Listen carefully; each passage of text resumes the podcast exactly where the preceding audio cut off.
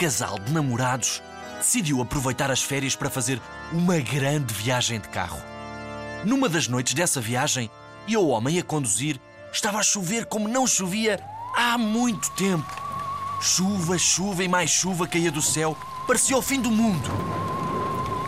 A dada altura, vê um senhor com uma enorme barba e uma gabardina pedir boleia junto à estrada. O homem nem era de oferecer boleia, mas com aquele tempo não foi capaz de deixar o senhor à chuva. Ofereceu boleia ao homem que aceitou imediatamente. Agradeceu e entrou para o banco de trás logo. O senhor parecia nervoso. Mal falou durante toda a boleia. Tinha a cabeça noutro sítio.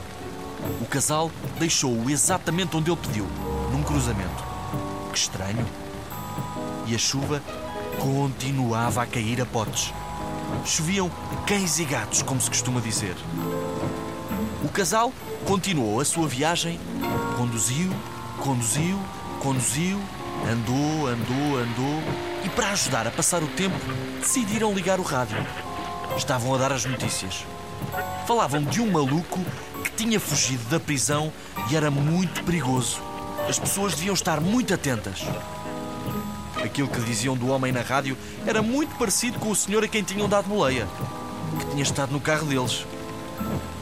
O casal ficou chocado e cheio de medo, mas contente ao mesmo tempo por não ter acontecido nada.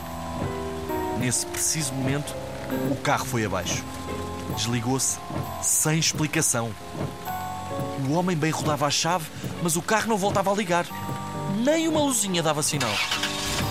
O marido decide então ir ver o que se passa e diz à mulher: Não saias daqui e tranca as portas, enquanto eu vou ali pedir ajuda. A mulher assim fez. Trancou as portas, mudou a estação de rádio para ouvir música e acabou por adormecer. Passado algum tempo, acordou e nem sinal do marido. Continuava a chover a potes. Tentou ligar-lhe, mas não tinha rede.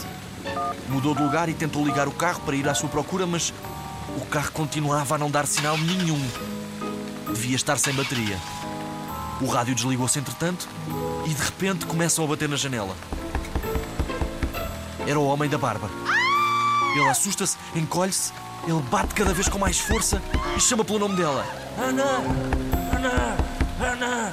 Mas como raio sabia ele o seu nome? Ana! Ana! Ana! Acorda! A mulher acordou de repente a suar de nervos. Quem batia no seu vidro era o marido que tinha ido buscar um mecânico.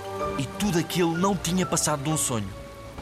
Abriu as portas, o mecânico fez o seu trabalho e seguiram a sua viagem, sem nunca mais saber do estranho homem de gabardine e barba, claro.